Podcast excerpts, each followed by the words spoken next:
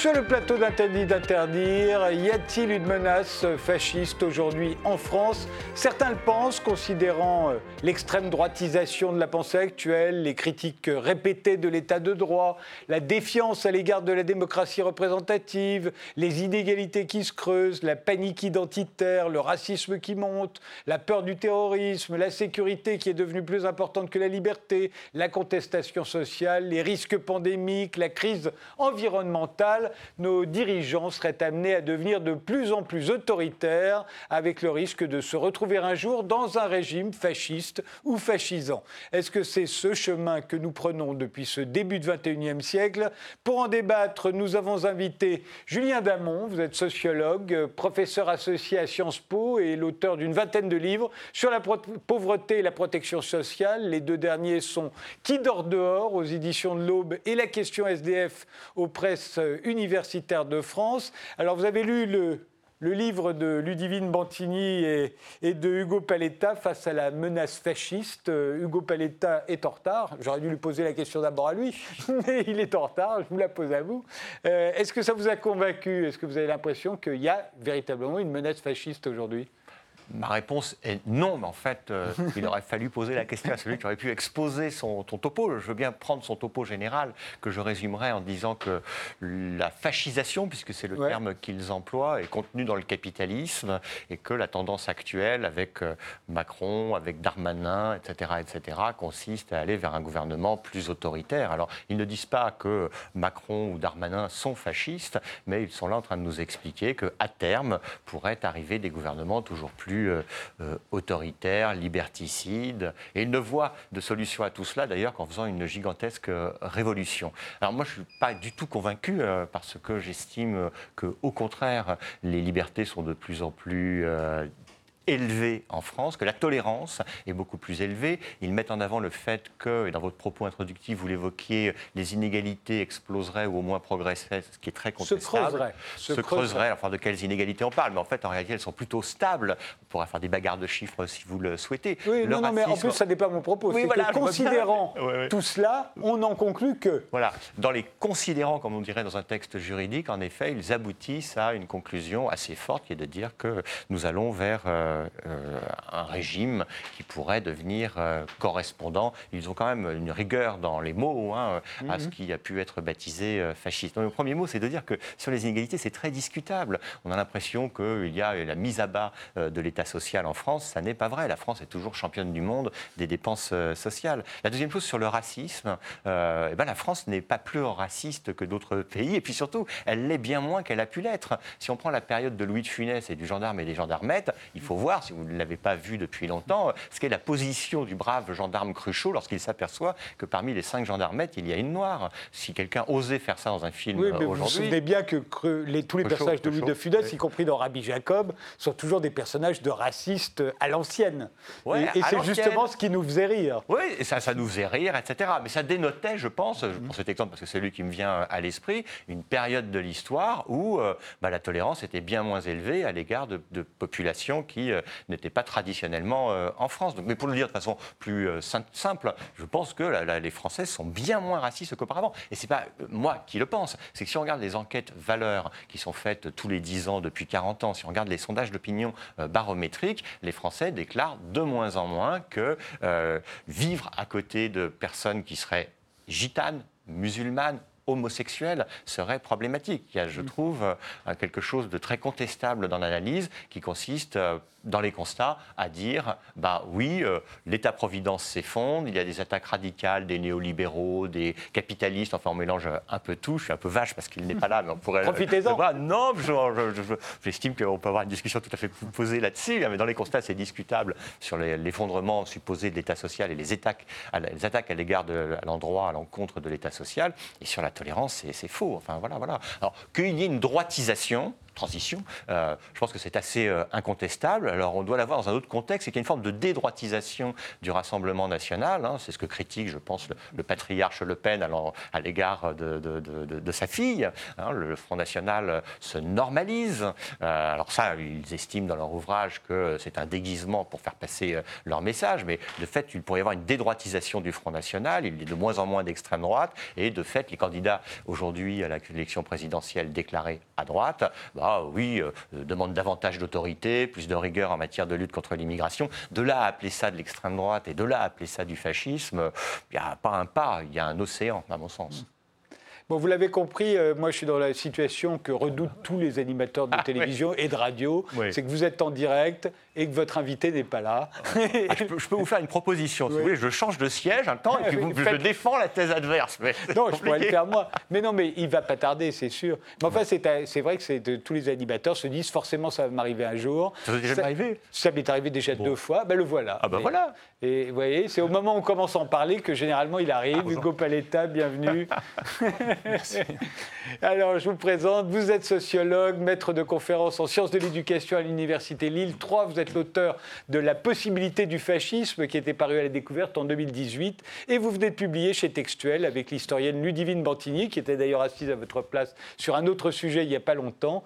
Euh, face à la menace fasciste, un livre dans lequel vous ne dites pas que nous sommes en France euh, à l'heure actuelle dans un régime fasciste, mais bon, l'heure est quand même grave. Il y a un processus favorisant l'accès des fascistes au pouvoir, tout en créant les conditions de la construction d'un État euh, fasciste. Euh, est-ce que vous pouvez nous résumer en, trois, phrases euh, votre position, sachant que Julien vient déjà de la réfuter Il a dit qu'il n'était pas d'accord après avoir lu votre livre. Mais justement, si vous pouvez la résumer, puisqu'on va en parler pendant toute l'émission. Bah, très rapidement, la thèse du livre, elle est, simple. Hein. Euh, Macron s'est fait élire euh, en se présentant comme un barrage ou un rempart à l'extrême droite.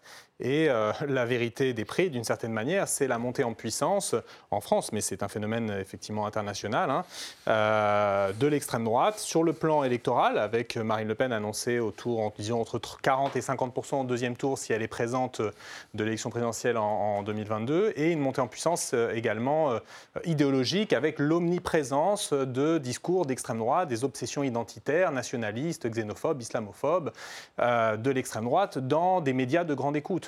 Euh, alors j'imagine qu'on développera, mais il y, a, plusieurs mécanismes là. Il y a à la fois la, continuité des politiques de destruction sociale qui sont en général associées au néolibéralisme, démantèlement des services publics, euh, disons euh, effritement du code du travail et de la sécurité sociale également qui crée du désespoir, de la désespérance, notamment dans les classes populaires, mais pas seulement, hein, dans les couches intermédiaires aussi. Et puis, euh, il y a le fait pour les gouvernements, et en particulier le gouvernement de Macron, de chasser systématiquement sur les terres de l'extrême droite, à la fois sur le plan des politiques qui sont menées, je pense à la loi sécurité globale et à la loi dite séparatiste, mais aussi sur le plan des discours, avec la reprise telle qu'elle d'expressions issues de l'extrême droite. Gérard Collomb, au début du quinquennat, parlant de submersion migratoire, par exemple, euh, et bien d'autres choses.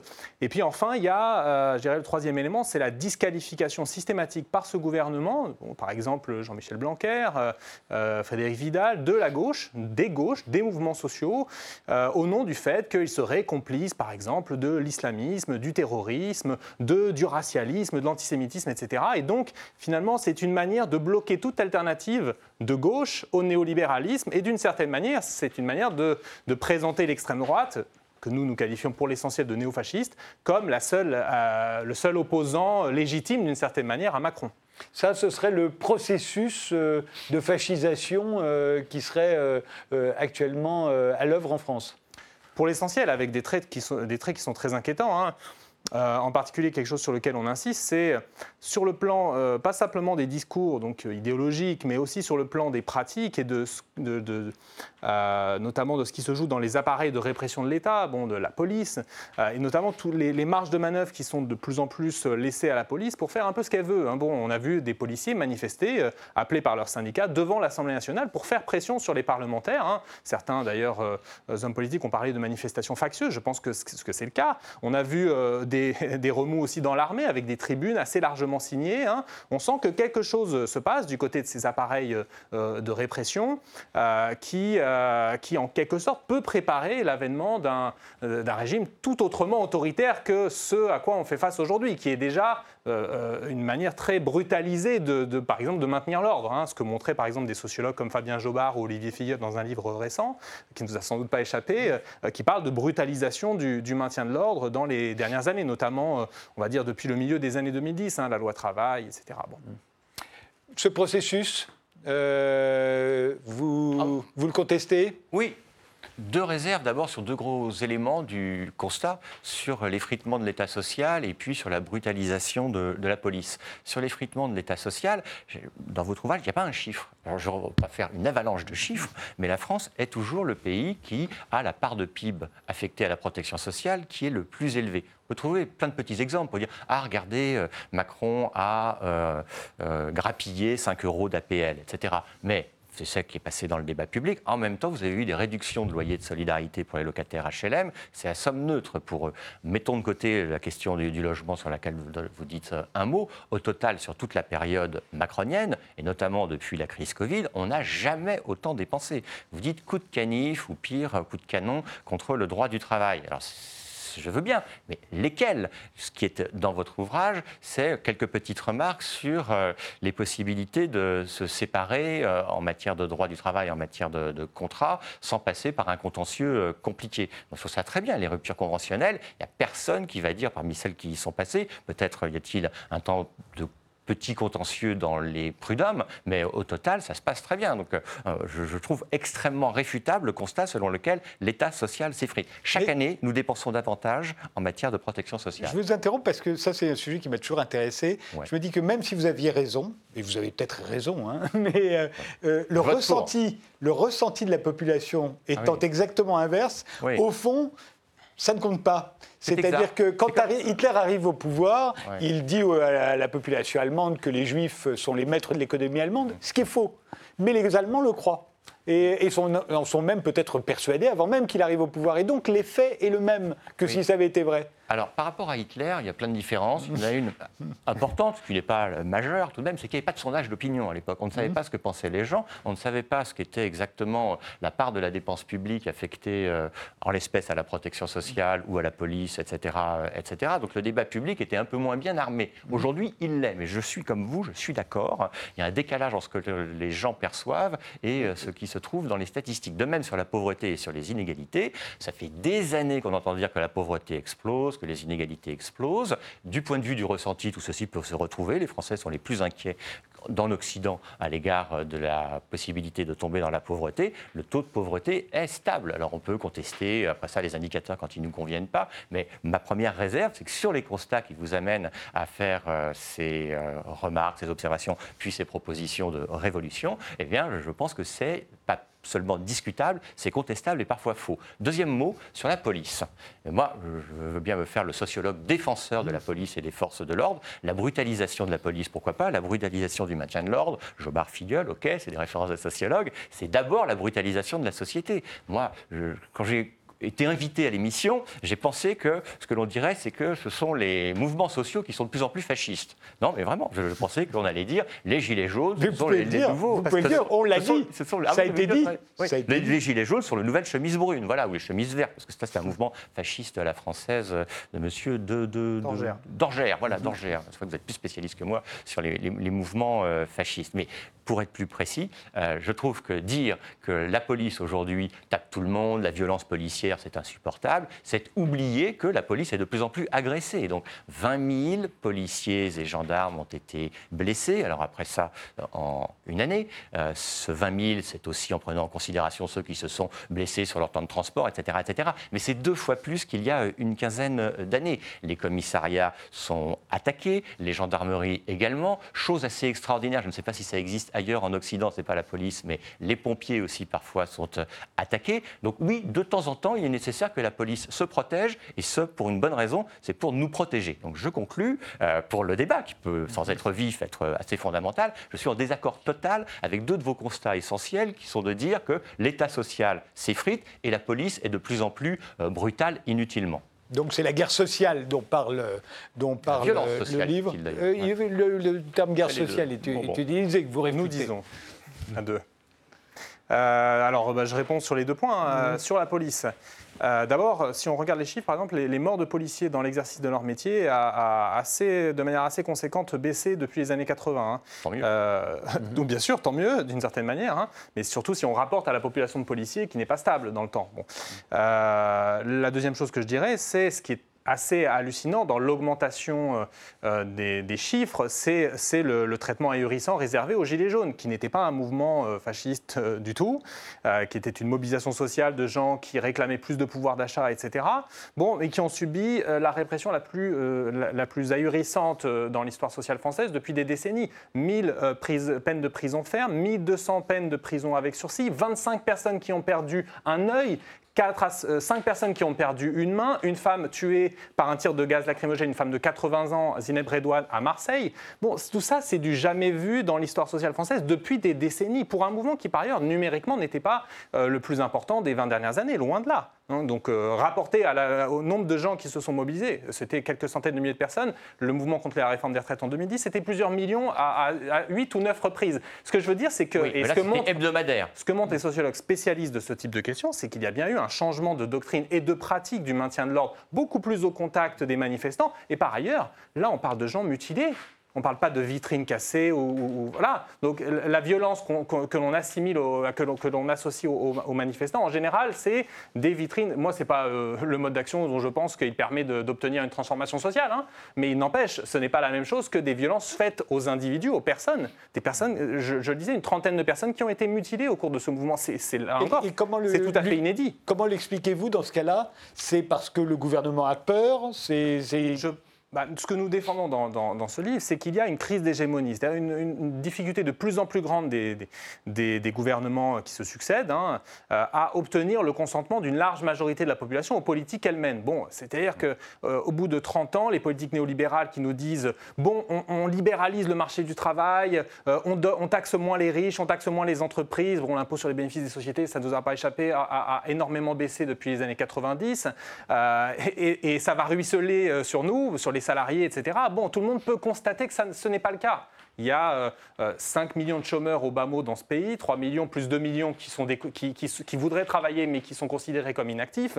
Euh, si, si. Il y a 3 millions de chômeurs 3 qui travaillent pas et il y a 2 millions de personnes en plus qui veulent travailler davantage. Qui aimeraient travailler. Davantage. Qui, oui, qui travaillent parfois quelques heures dans la semaine, etc., qui ont des revenus de misère et qui mmh. voudraient travailler et qui sont découragés, souvent même d'ailleurs, qui sont radiés des, institutions de l'emploi, etc. Bon. Mmh. Donc, voilà. Alors, sur l'autre point, qui était celui, des, celui de la casse sociale, Mm. Euh, vous oubliez la réforme des retraites qui a été stoppée du fait de la séquence Covid. Euh, vous oubliez la réforme de l'assurance chômage, mais euh, Emmanuel Macron a annoncé récemment que ces réformes allaient sans doute reprendre. Donc, si je vous suis, rien n'a été cassé puisque vous citez deux réformes qui n'ont pas été mises en place. Oui, mais c'est bah, bah un, c'est le projet de le faire.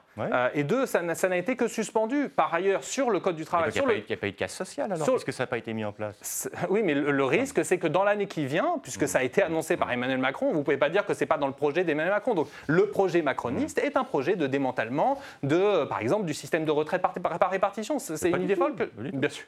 Il n'y a pas un mot dans la réforme pour parler de la répartition. Mais, attendez, je ne voudrais, pas qu'on en fasse, un débat sur l'économie française. Et sur le droit du travail. La loi travail de 2016 est un... Vous me dites, pas il n'y a pas eu de coup de canif, c'est un coup de canif et c'était l'équipe euh, Hollande, Valls et Macron. Hein. C'est une loi euh, Macron, ça a été appelé la loi El Khomri. Mais... Hugo Paletta, je voudrais qu'on comprenne en quoi ça, par exemple, tout ce que vous venez de décrire, peu importe le, que vous ne soyez pas d'accord, euh, en quoi ça, ça facilite ou ça favorise l'accès des fascistes au pouvoir, puisque c'est ça le processus. Parce que sur, le, sur le long terme, en fait, bon, d'abord, il faut, il faut préciser que le, type de, de, projet politique est le fascisme, c'est un nationalisme ultra-autoritaire, euh, ethniciste, racialiste, ne se développe que dans des situations de, de crise sociale euh, importante, euh, où, disons, on a une forme de désespérance de masse, de, défiance vis-à-vis des gouvernements traditionnels, etc. Bon, plusieurs décennies ont produit finalement ce type de, défiance et de désespérance dans une situation, parce qu'il y a deux éléments, il y a cette désespérance qui se combine à la destruction des solidarités collectives qui, disons, antérieurement étaient associées au ce qu'on appelait le mouvement ouvrier et la gauche. Bon, le Parti communiste, la CGT, etc., produisaient du collectif, produisaient une espérance collective, produisaient aussi euh, euh, l'idée que c'était possible d'aller vers une autre société. Bon, ça a été en grande partie brisé au cours du processus néolibéral, donc à partir des années 80. Donc ça, combiné à la désespérance sociale, c'est un cocktail terrible. Et, effectivement, euh, dans ce type de situation, où la gauche n'apparaît plus comme une alternative et où les gouvernements euh, euh, du centre, de ce que nous appelons l'extrême centre, mmh. se délégitiment par les politiques qu'ils mènent, se délégitiment auprès des classes populaires en particulier, et de la jeunesse, eh bien, l'extrême droite peut apparaître comme une force, euh, comme une alternative fausse de mon point de vue, évidemment. Hein. Euh, peut apparaître comme une force contre-hégémonique. Hein. et aujourd'hui, la force contre-hégémonique dominante en France, c'est le Front National, bah, le Rassemblement National aujourd'hui, euh, comme malheureusement peut peuvent l'être des organisations d'extrême droite dans d'autres pays. Vous, si j'ai bien compris, Julien Damon, vous ne pensez pas à la fois que ça fabrique du vote d'extrême droite, ni même une extrême droitisation de la pensée, et encore moins de la pensée de de, nos gouvernants. Non, euh, extrême droite, néolibéralisme, hégémonie, tout ça, c'est plein de grands mots. Néolibéralisme, depuis les années 80, euh, notamment du côté des sociologues et des spécialistes de sciences politiques, on entend ça et on lit ça depuis des années. Mais qu'appelle-t-on néolibéralisme? Alors, il nous faut en général voir bibliographie, très bien. Mais si on regarde ce qu'est la progression de la collectivisation, si vous voulez, ce à quoi vous pourriez euh, prêter attention, de l'appareil productif, de la dépense publique, etc., nous sommes dans un pays où la majorité de la dépense est une dépense publique. Nous sommes dans un pays dont le président Giscard d'Estaing aurait pu dire que c'est un pays communiste au regard de ce qu'il avait dit quand, dans les années 70. C'est un pays communiste? Donc, non, ce n'est pas un pays communiste parce qu'on peut aller jusqu'à 100%, mais c'est ce que vous pourriez proposer, vous, dans votre rupture avec Je le. Je me souviens que le président Giscard d'Estaing, qui faisait allusion, il avait dit à partir de 40% de prélèvement. On est à 56. Euh, on est dans une société socialiste. Oui, oui, mais il n'avait pas dit 40% de prélèvement, il avait dit 40% de dépenses. On est à ah plus de 40% de dépenses, mais on est à 56% parce qu'on s'endette, et c'est beaucoup plus après la crise Covid, euh, qui n'a pas été traitée par un gouvernement fasciste ou fascisant, euh, pour, pour la dépense, la dépense, la dépense publique. Moi, si vous voulez, parce que c'est un point extrêmement important, parce que dans toute votre analyse, ensuite dans la rhétorique, on va dire il y a les méchants néolibéraux, il y a le néolibéralisme en marche, et je pense que c'est un fantasme. Alors, sur les indicateurs que vous utilisez de part euh, des, dépenses sociales dans le PIB et, de part des, prélèvements, je pense que ce sont de, mauvais indicateurs. Mm. Ce sont de gros chiffres, de gros indicateurs. Il faut regarder qui est taxé. Bon, de fait, euh, les plus riches sont beaucoup moins taxés aujourd'hui qu'ils ne l'étaient dans les années 80. D'ailleurs, c'est un phénomène mondial. Bon, euh, je ne vais pas renvoyer aux travaux de Piketty mais, et à son équipe, mais c'est une évidence. Que vous critiquez d'ailleurs Piketty d'ailleurs dans le bouquin. Oui, c'est pour d'autres questions, mais c'est une évidence. Et d'autre part, il y a la question de qu'est-ce qu'on fait des impôts? Par exemple, quand on fait 20 euh, milliards ou 30 milliards de CICE. Bon, ah, c'est une réduction d'impôts, c'est pas de l'impôt. Oui, ce sont des exonérations de cotisations sociales. Vous savez ce que ça représente 20 à 30 milliards d'euros si l'État embauche? Si l'État embauche, combien d'emplois au salaire moyen? C'est près d'un million d'emplois immédiatement. Combien a créé le CICE d'emplois? À peu près 100 000. Si c'est pour faire des policiers, moi ça me va. Hein. Ah oui, et pour créer des, postes dans la santé, dans un service public de, la petite enfance, du, troisième ou, du, quatrième âge. Il y a des besoins non satisfaits dans toute une série de secteurs que devrait prendre en charge l'État. L'État, plutôt que de, de, donner à fond perdu, sans aucune, aucun, aucun engagement, aucune contrepartie de la part du patronat. Bon, on se souvient qu'ils avaient promis un million d'emplois, euh, avec des pins d'ailleurs. Hein. Bon, c'est jamais arrivé. Hein. Bon, il y a eu 100 000 emplois selon les estimations économétriques. Bon, euh, c'est la vérité des prix là encore. On aurait mis ces 20 milliards d'euros sur le CICE, il y aurait eu, on aurait pu créer des centaines de milliers d'emplois dans des secteurs qui en ont dramatiquement besoin. Est-ce que vous pensez que c'est néolibéral que d'avoir dépensé 200 milliards d'euros en plus, c'est-à-dire 10 points de PIB, pour contrer la crise Covid que nous avons traversée? Est-ce que le chômage partiel, qui a été un dispositif généreux et parmi les plus généreux, est un dispositif néolibéral? On fait tous les gouvernements, Boris Johnson en Angleterre, sous des formes différentes, de euh, Trump, Biden, etc. tous les méchants que vous mettez en avant, ils ont fait ça. Mais parce que pas néolibéral. ce sont des, États qui visent à, maintenir l'activité. C'est normal d'une certaine manière. Ce sont des États capitalistes. Ils ne, souhaitaient pas que l'économie capitaliste s'effondre. Donc ils ont fait des politiques qu'ils auraient évidemment abhorrées 5 ou 10 ans auparavant. Simplement, la, situation, de leur point de vue, y compris de maintien de, l'activité de production et donc de, production de, de profit, impliquait à ce moment précis de faire ce type de politique. Ce sont des gens qui, qui savent où est, leur, où est leur intérêt. Par contre, ils sont, Macron est revenu à l'idée des réformes de structure néolibérale. Mais donc, les, donc néolibéral je, la réforme de la Je ne vous laisserai pas faire un débat sur le néolibéralisme. En revanche, puisqu'on est sur la crise du Covid, on pourrait dire aussi que les mesures qui ont été prises euh, par l'État français ont été les plus liberticides qu'aucun gouvernement ah. fasciste n'avait jamais rêvé. D'enfermer les gens chez eux. C'est-à-dire, ils en avaient rêvé, personne ne l'avait ah fait. Ah leur interdire d'aller enterrer leurs morts, etc. De, se demander de se délivrer soi-même des autorisations de sortir que pouvaient euh, vérifier les, policiers euh, dans un rayon d'un kilomètre autour de chez soi, reconnaissez que ça nous a préparé à quelque chose. Ça, c'est possible, c'est exact. Et d'ailleurs, j'aurais même eu une question vis-à-vis de votre analyse, c'est que vous n'en parlez pas de ça, la, dictature sanitaire. Dans euh, alors nous, on ne parlerait pas de dictature ah. sanitaire parce que ce sont des expressions que nous n'employons pas, hmm. parce que... Ce, je ne crois, crois, pas, moi, que ce soit une dictature sanitaire. Pas, on dit, nous ne vivons pas en, dictature, mais, hmm. mais il y a deux éléments là-dedans. Effectivement, tout ce qui effectivement au niveau presque individuel, au niveau euh, même de nos affects, etc., peut nous préparer à des régimes beaucoup plus autoritaires que ce que nous avons mm. connu jusque-là. Mm. Mais il y a euh, la gestion ultra-autoritaire de la crise sanitaire, dont là on parle, hein, est, extrêmement verticale et extrêmement opaque, hein, avec un Parlement euh, largement contourné et marginalisé dans cette affaire, puisque toutes les décisions sont prises pour l'essentiel par le président en Conseil de défense, ce qui est quand même très très loin des standards, on va dire, de la démocratie libérale ou ce qu'on pourrait attendre d'une démocratie libérale. Donc, avec parfois de bonnes comme par exemple de ne pas avoir reconfiné lors de la deuxième vague. Bon, je vous interromps, on fait une pause et après, justement, on va s'intéresser à nos libertés publiques, puisqu'elles sont, paraît-il, de plus en plus réduites. C'est ce que l'on va voir.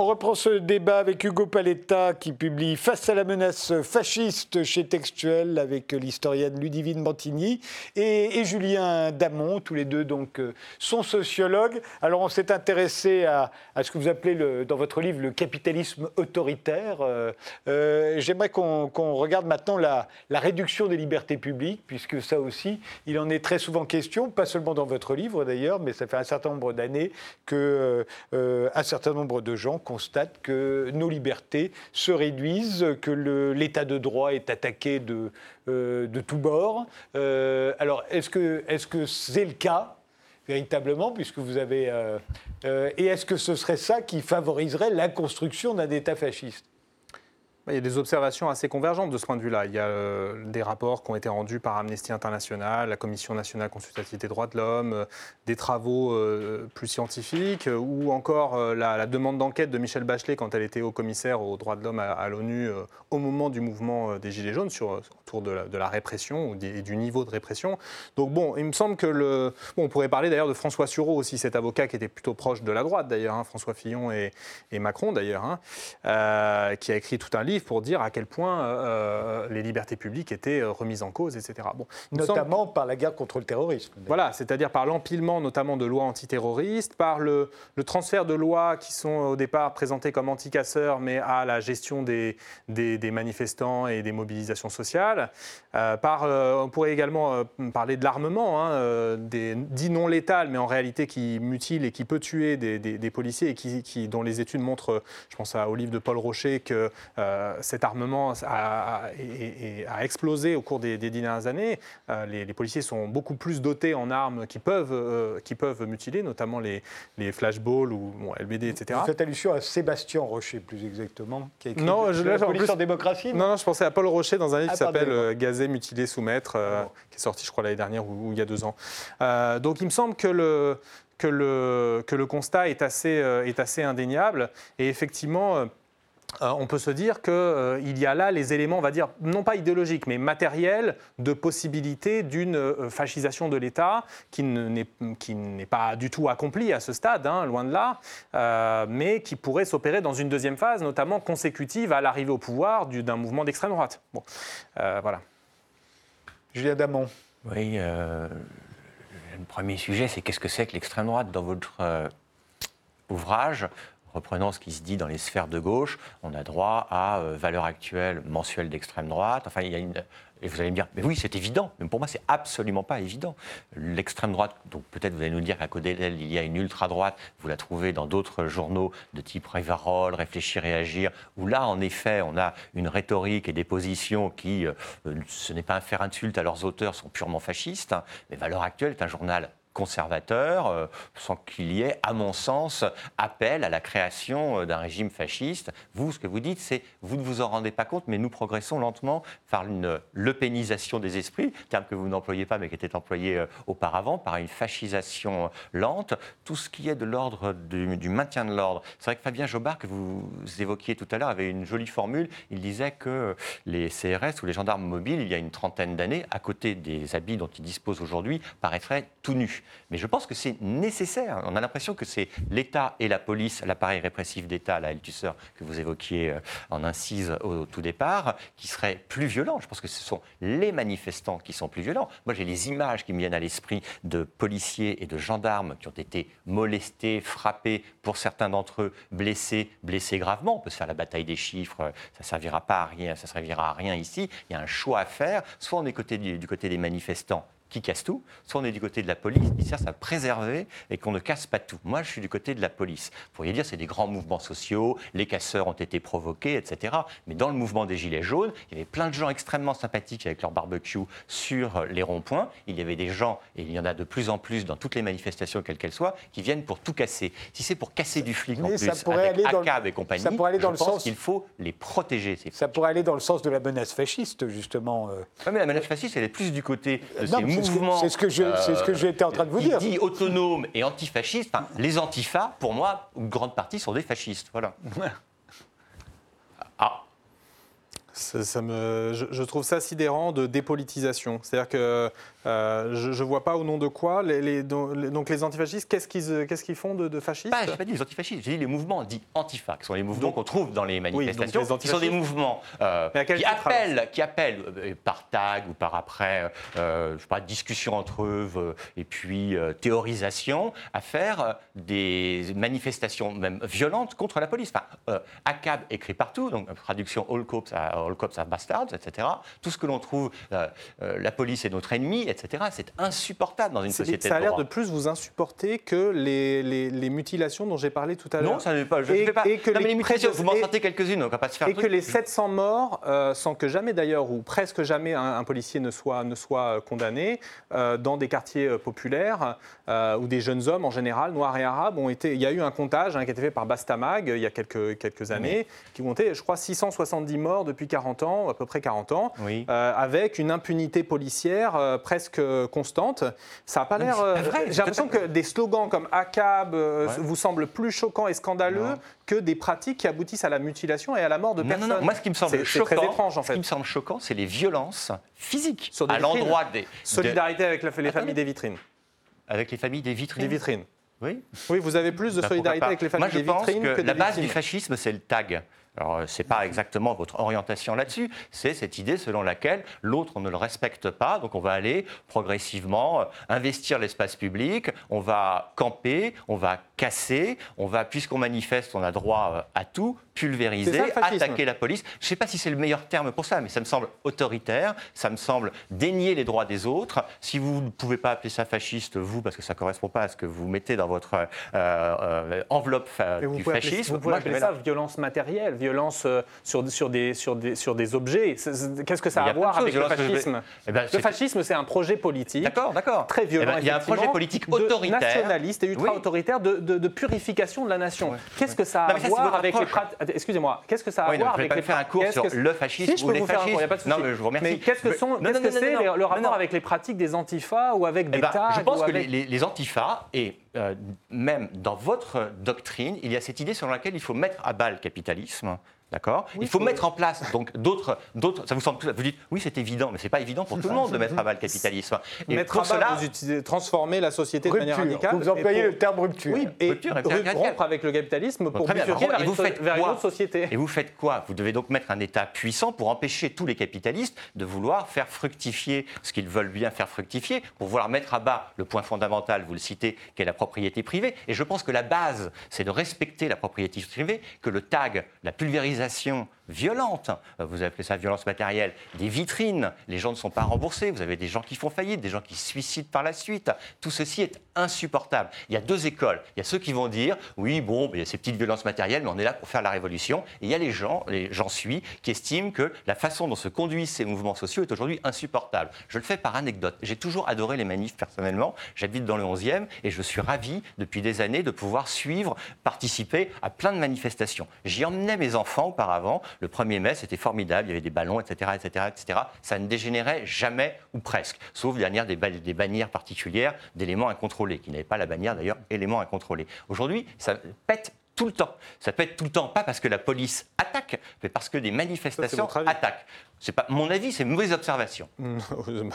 Vous avez observé des manifestations de manière systématique? Oui, bien sûr. C'est marrant parce qu'il y, a eu des, il y a eu pour le coup des journalistes qui l'ont fait, de, y compris du Monde, mais aussi de Mediapart, qui n'ont pas du tout euh, montré ce genre de choses. Ils sur des, pas sur des manifestations précises, hein, sur, euh, sur, par exemple la NAS qui avait été organisée place d'Italie pour, il me semble, l'anniversaire du mouvement des Gilets jaunes, sur une manifestation en décembre dernier qui avait commencé à, Porte des Lilas. Mediapart a fait une enquête très précise sur cette manifestation-là. C'est pas du tout ce qu'ils ont vu. Que les manifestations en France ne dégénèrent pas plus systématiquement dans la violence aujourd'hui. C'est nier une réalité absolue. Je, dis qu'elle dégénère en grande partie du fait de la doctrine et des pratiques de maintien de l'ordre de la police. quoi. Elle dégénère parce qu'à l'intérieur, il y a des gens qui veulent tout casser. Si vous mettez les gens dans les NAS, il n'est pas obligé qu'ils cassent tout. Et donc, il y a 15-20 ans, il n'y avait pas de personnes qui voulaient tout casser Qui voulaient tout casser, probablement, mais ils cassaient moins.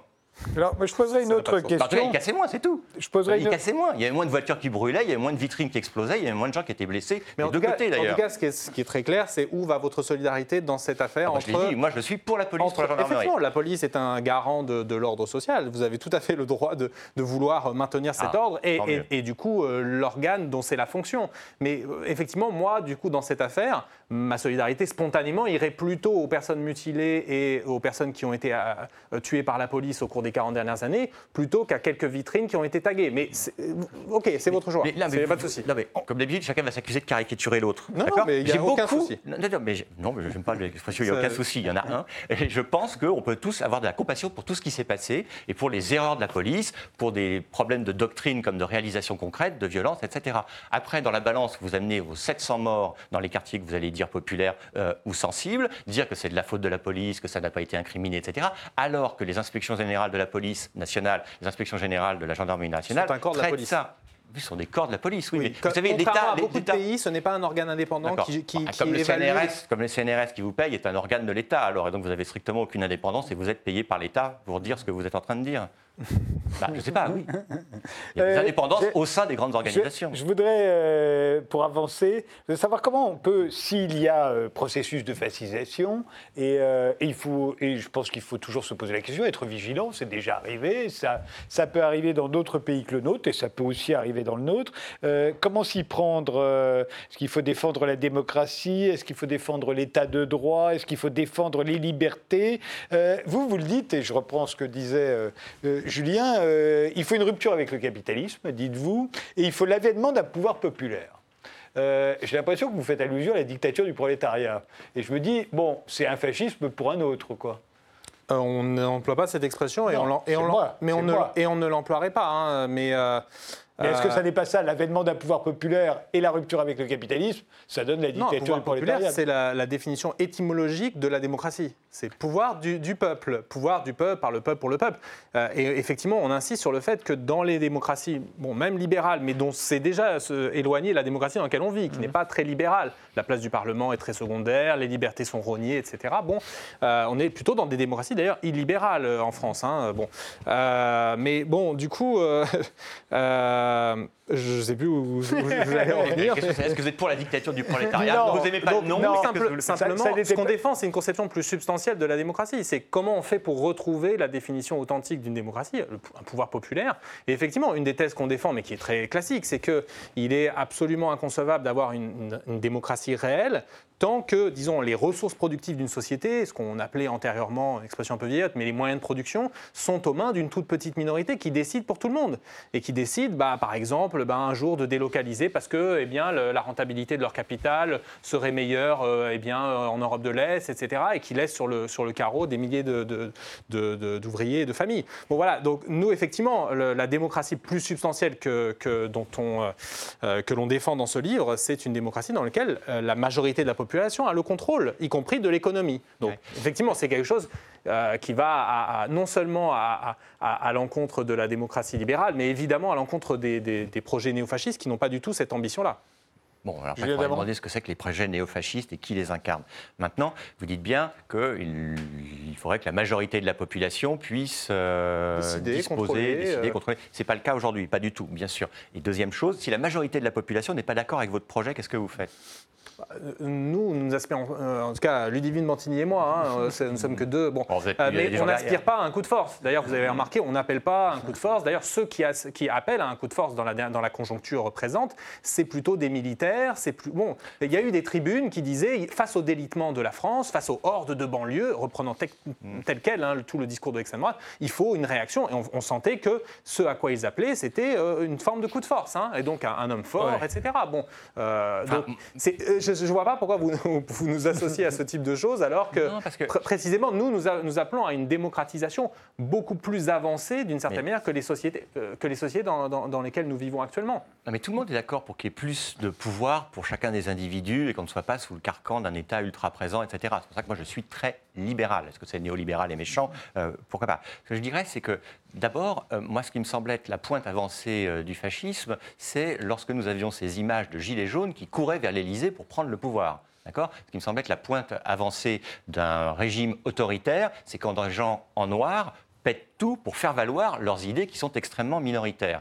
Alors après ça, vous pouvez trouver des généraux qui nous disent des choses. Et quel rapport avec le livre euh, bah, C'est ce que vous évoquiez tout à l'heure pour nous dire que dans les manifestations, euh, il y avait. Oui, donc j'ai dit qu'il fallait faire ça. Non, vous nous dites qu'il faut, mettre fin, il faut mettre fin à la propriété des privés des moyens de production. allant dans le sens de tous ceux qui, de manière radicale, vous croyez que c'est ça que faisaient les Gilets jaunes en allant à, l'assaut de l'Élysée Non, mais le parti, des, parti des gens qui incarnent la gauche radicale, c'est ce qu'ils souhaitent faire. Alors il y a le côté nuit debout, on papote, etc., c'est formidable, et il y a le côté nuit debout avancé où on attaque. Hein. Je pense que ce sont ceux-là, les gens euh, dangereux. Après ça, les Gilets jaunes, euh, je pense qu'idéologiquement, c'est très divers, vous connaissez peut-être ça mieux, beaucoup mieux que moi. Après ça, ce que j'observe dans la rue, c'est que ce n'est pas la police et l'armée qui sont en train de se parachuter pour prendre les lieux de pouvoir, mais qu'il y a eu des mouvements de sédition concrets pour tenter de prendre le pouvoir. Et ce n'est pas les, les chroniques ou les tribunes dans Valeurs Actuelles qui me font peur. Moi, c'est plutôt ça. Est-ce que je pourrais poser la question d'une autre manière? C'est qu'au fond, on a l'impression qu'aujourd'hui, tous les bords veulent nous imposer des mesures autoritaires. Ah euh, on peut le dire, euh, et certains ne s'en privent pas de l'extrême droite, comme on peut le dire, et certains ne s'en privent pas de l'extrême gauche, mais on pourrait le dire aussi des écologistes, des gilets jaunes, de LR, de LREM, euh, des féministes, des véganes. J'ai l'impression que les mesures autoritaires, c'est le nouveau mouvement de mode. Je ne sais pas à quoi vous faites euh, référence. Bah, à tout. Vous voyez bien, les écologistes, de, ah. pour lutter contre le réchauffement climatique, veulent des mesures autoritaires. Sinon, il n'y aura pas d'autres moyens. Bah, des mesures autoritaires. Les féministes, si par exemple, si par, des mesures autoritaires. Alors, faut, là encore, il faut s'entendre. Si par exemple, on dit euh, le problème, c'est les combustibles fossiles, c'est le capital fossile, il faut par exemple reconvertir toute cette industrie pour euh, faire autrement, produire autrement, produire moins, sans doute d'ailleurs. Et s'il faut arrêter de prendre l'avion, on va vous interdire de prendre l'avion. Par, ailleurs, sans doute qu'il faut qu'il y ait des gens qui qui prennent beaucoup moins l'avion que ce qu'ils font aujourd'hui. C'est ce euh, que j'appelle dans les mesures autoritaires. Oui, bon, ce sont des mesures autoritaires qui, qui, visent effectivement à, réduire. Bon, par exemple, il faut réduire, je ne sais pas, le nombre de super yachts euh, euh, dans le monde. Exemple, voilà. Bien sûr, mais on interdit les super yachts. La, question, c'est toujours, c'est pas tellement, ce sont effectivement des incursions assez autoritaires, par exemple dans la propriété privée. Ça, c'est évident. Et, et, voilà, et on, y, je crois qu'on n'y échappera pas si on aspire effectivement à une transformation sociale. Et, on a l'impression qu'aujourd'hui, si, vous, si vous reportez il y a 30 ou 40 ans, beaucoup moins Il ne s'agit de pas gens. d'enfermer les gens qui ont un super yacht. Je veux Non, dire, mais- tu vois, vous voyez, il y a quand même une différence. Quoi. Mais je veux dire qu'il y a 30 ou 40 ans, on, avait, on était moins porté sur les mesures de restriction de liberté Alors, euh, ou, de, ce type de mesures autoritaires. Pour ce qui est de la crise environnementale, c'est que la crise environnementale n'était pas ce qu'elle était, ce qu'elle, Voilà. est aujourd'hui. Donc aujourd'hui, effectivement, la situation est, est à ce point grave et le rapport du, GIEC de, de- de l'été l'a, encore rappelé que effectivement, on ne coupera pas un certain nombre de mesures qui seront autoritaires vis-à-vis de ceux qui sont les plus riches et y compris vis-à-vis des grandes entreprises qui imposeront des transitions dans les industries les plus polluantes.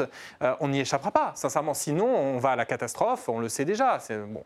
Euh, et là encore, c'est, c'est, pas euh, l'extrême gauche, les autonomes, les black blocs, les antifas qui racontent ça. Ce sont des institutions qui ont pignon sur rue, des experts. Et ce que je veux dire, c'est que la, menace, etc. la Mais- menace fasciste dont vous parlez dans votre livre, on pourrait se dire mais qu'elle vient de tous bords. C'est-à-dire qu'il y a une menace fasciste de tous les bords. Parce que fascisme n'est pas un simple synonyme d'autoritarisme. Fascisme, c'est un certain type de projet politique. Vous aviez reçu euh, Zef Sternet, c'était un très, très beau, très bel entretien, et d'ailleurs sur la vigilance nécessaire, sur la renaissance euh, du fascisme, et que le fascisme n'est pas- n'a pas, disparu dans les, dans les ruines de Berlin en 1945, ce qu'il dit souvent. Il a raison, le, le fascisme a, euh, euh, a réémergé sous forme de pro- projet politique au moment de la grande crise du, du- la première grande crise du capitalisme dans les années 70-80, en tout cas dans certains pays, et, et il, a- il s'est développé à nouveau à partir de la crise de 2008. Euh, donc, euh, Et il montrait de- dans cette émission, avant sa mort, hein, puisqu'il est disparu fait, depuis, oui. il montrait des photos de ceux qu'il considérait comme les fascistes d'aujourd'hui, parmi lesquels il y avait d'ailleurs Benjamin Netanyahou, euh, Voilà. Mais euh, donc alors que ça, Stirnel est citoyen Et israélien. si on, si on suit Sternel, le, fascisme, c'est un certain type de projet politique.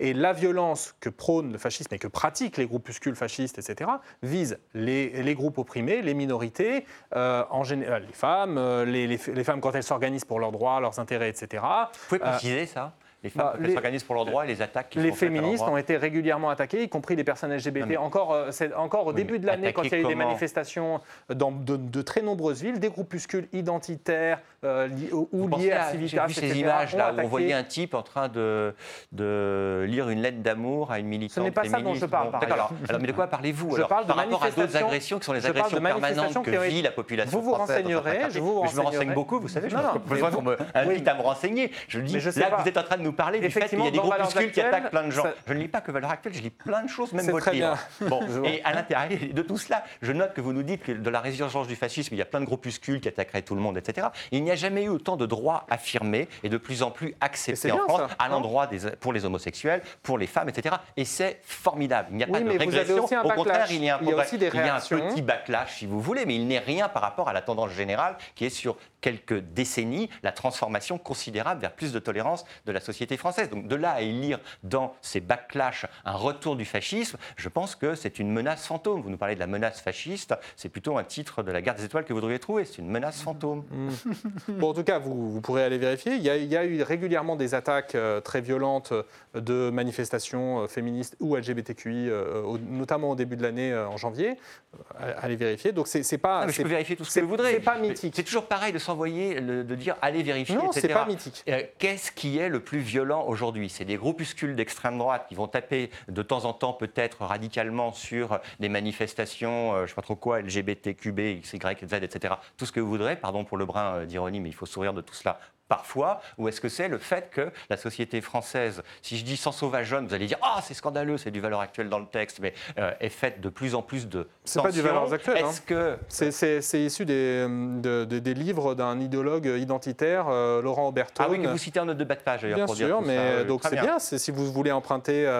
nous, on se réfère par exemple à Aimé Césaire, qui est l'inventeur de cette Non, mais- formule qui parle de l'en- l'ensauvagement du continent Eh ben, européen, bien, qui a abouti, au génocide. Bon, mon sujet, c'est que les violences et les violences radicales, la volonté de mettre en place un système plus autoritaire en France, c'est plutôt de l'islamo-fascisme, qui est aussi un néologisme qui ne va pas vous plaire, qui est pas critiqué dans votre livre puisque vous critiquez celui d'islamo-gauchisme et islamo-fascisme, vous ne devez pas l'apprécier euh, grandement aussi. Les violences à l'égard des femmes, de mon point de vue, hein, c'est les violences plutôt du côté d'une partie de ceux qui, en France, veulent ou aspirent à faire des attentats hein, à faire euh, une mise au pas de la population, des femmes en particulier, et des euh, minorités, et à mettre en place des théocraties. Ça, ça me semble dangereux, bien plus que le fantasme de groupuscules qui parfois sont délirants, parfois peuvent être localement dangereux, mais qui ne représentent pas grand-chose par rapport à cette autre menace bien Donc, plus préoccupante. Si je vous suis, les violences faites aux femmes en France, c'est le fait de de groupes qui veulent imposer une théocratie Non. islamique. C'est pas exactement ce que j'ai dit. Si vous me suivez, vous allez Bah, entendre que j'ai dit qu'il y avait dans ces violences ces parties de la population qui les incarnaient. Toutes les couches de la population sont, sont représentées dans les violences faites aux femmes, dans les, dans les violences sexistes et sexuelles. Il n'y a aucun groupe qui y échappe, malheureusement. Certainement. ouais. Et alors, on va prendre le sujet du terrorisme. Alors, et là, il n'y a aucun groupe qui est euh, di- différent des autres. La violence euh, des terroristes est aujourd'hui les actes terroristes. C'est l'extrême droite, c'est le fascisme, c'est génération identitaire, c'est valeurs actuelles. Internationale, l'extrême droite et, et là, je parle de la France. l'auteur C'est toujours de- le sujet de dire ah bah oui, les attentats islamistes tuent d'abord des musulmans. C'est incontestable dans le monde et c'était dans là, le monde et c'est terrible. ce que En. France, c'est pas le cas. C'est pas ce que je dis. Par contre, en Europe, et euh, si on peut inclure aussi, le, si on veut parler du monde occidental, l'extrême droite est euh, au premier rang du, en termes de nombre de, de nombre d'attentats. Ah, mais très bien, mais je vous parle de la France là aujourd'hui, c'est pas du tout Bah, le Il y a eu des- des tentatives d'attentats. Il y a eu Enfin, des Il y a des tentatives d'attentats, de l'extrême droite. droite en Non, mais tout ceci, non, mais on peut faire trois constats. L'extrême droite est surveillée. Deuxième chose, à l'échelle du monde, peut-être, j'en sais rien, l'extrême droite attaque tout le monde et c'est terrible. Troisième chose, aujourd'hui, le Ça terrorisme. ne nous a en pas France, échappé qu'un- quelqu'un a tué à peu près une centaine de, musulmans Norvège, en. Nouvelle-Zélande, mais également de militants de gauche en, en- en Norvège au début des années oui. 2010. C'est- Mais- mais- mais ce on sont des, attentats d'extrême droite. Non, mais à chaque Et fois. où sont les attentats d'extrême gauche qui ont tué des dizaines de personnes Mais je ne vous parle pas des attentats Ah d'extrême bon gauche. Mais vous vous disiez que le fascisme était présent d'abord dans l'extrême Je vous gauche. parle là, de, du, mon avis, une forme de fascisme qui est le fascisme théocratique euh, des forces euh, musulmanes intégristes qui, en France, pose problème. On n'ouvre pas aujourd'hui un des procès les plus retentissants à venir et les plus importants euh, pour se cacher les yeux et se dire ah non, la violence, c'est l'extrême droite. En France, ça n'est pas vrai. La violence, c'est aussi l'extrême droite, Si vous voulez, il y a plein de choses comme ça. On peut Qui, dire de toute façon, il y a de l'eau, des il y a de la attentats bière, il y a du whisky, il y a plein de choses. Mais qui, vous qui nierait qu'il y a des attentats djihadistes en France? Je veux dire, euh, bon, euh, on- euh, Nous avons nié ce, ce fait-là dans le Non, livre vous ou- ne le niez pas, c'est très bien. Mais vous êtes là en train de nous dire attention à la violence d'extrême droite. Je pense Ah, qu'aujourd'hui, elle est secondaire. Parce que le projet qui Elle est secondaire. Pour revenir sur le débat, parce qu'on on parle d'autoritarisme, de violence. le- euh, en fait, si on veut comprendre ce qu'est le projet fasciste, il faut effectivement voir que c'est une, une- ce sont des forces politiques qui visent un usage très intensifié de la violence par rapport à ce à quoi nous sommes accoutumés, mais arrimer un certain type de projet politique qui vise à, à- à mettre au pas les minorités. Alors, c'était les juifs, euh, les minorités Mmh. ethno-raciales, les minorités religieuses, c'était majoritairement les juifs qui étaient visés par l'extrême droite qui en parle dans la première moitié Qui- du qui a le XXe programme siècle. de cela aujourd'hui? Personne en Ah bon? France. Ah, Alors, Qui euh, veut- alors, qui- quel qui parti politique a écrit je vais mettre au pas telle ou telle minorité Ah bah, la, la mise au pas des musulmans euh, en France, c'est effectivement au programme de- du, de- du Front National. Vous pouvez dire ce que C'est vous- au- vous- vous programme pouvez dire d'Éric ce que vous appelez- C'est ce au vous programme la mise au pas. qui- bah, par exemple, le fait de, leur. On, on parlait des libertés publiques, le- la liberté de porter un, un signe religieux, par exemple. Marine Non, Le Pen nous dit j'interdirai dans tous les lieux publics, donc dans la rue, par exemple, bon, d'ailleurs considéré comme un lieu mais, mais euh, je, vais quoi interdire tous les, signes religieux, tous les signes religieux. Donc, par Ah oui, elle avait dit ça, ça c'est pas faux, je suis d'accord d'avoir entendu. Ouais. Oui, donc c'est Donc c'est pas ça les musulmans, c'est tous les signes Ça religieux. fait partie pour elle. Oui, bien sûr. Ah bah, très bien, ça fait partie pour elle. Ça, ça ne trompe personne. Pourquoi Mais ça ne trompe trompe pas, personne. mais- D'ailleurs, quand elle le présente devant Gérard Damanin pendant le débat, elle dit je vais faire un, je vais demander un sacrifice à nos concitoyens juifs, mais en, vrai, en réalité, ils savent très bien que ce sont les musulmans, euh, donc séparatistes, communautaristes, etc. Mettez Mmh, de gros guillemets, qui sont visés. Ce- là encore, on ne va pas se raconter d'histoire. Ce sont eux et elles qui sont visés dans le débat public français depuis une vingtaine d'années comme étant coupables de ne pas vouloir s'intégrer, de, de- de vivre Mais- en communauté, etc. Bon, Mais nos concitoyens musulmans, ainsi que les immigrés musulmans, vous considérez qu'ils sont moins ou mieux traités qu'il y a 10, 15, 20, 30, 40 ans? Je ne veux pas entendre votre réponse avant de donner ma position. Ils sont beaucoup mieux traités. 15 secondes pour répondre. Sur quelle base euh, vous pouvez dire ça? Parce que par exemple, il y a des, il y a des enquêtes, d'ailleurs, euh, euh, dans le cadre de l'Institut Montaigne auquel vous participez, Ouais. qui montrent de très très fortes discriminations Il islamophobes demeure des sur le mar- discriminations, bien sur sûr, le il y a marché du aucun travail. problème. Vous ne pouvez pas dire qu'il y en a moins aujourd'hui qu'il y en avait il y a 10 ans. Vous n'avez pas accès au marché du Il n'y travail a pas de comparaison dans le temps Mais si, Il y a mais, pas- si, il y a parfois- mais même le droit, c'est le droit qui s'est transformé. Le droit, aujourd'hui, leur permet beaucoup plus que ce qu'il pouvait auparavant. Ouais. Je- je- je- bon, c'est- On restera sur cette interrogation. Euh, je vous remercie d'avoir participé à ce débat euh, tous les deux. Je vous remercie de l'avoir suivi et je vous donne rendez-vous au prochain numéro.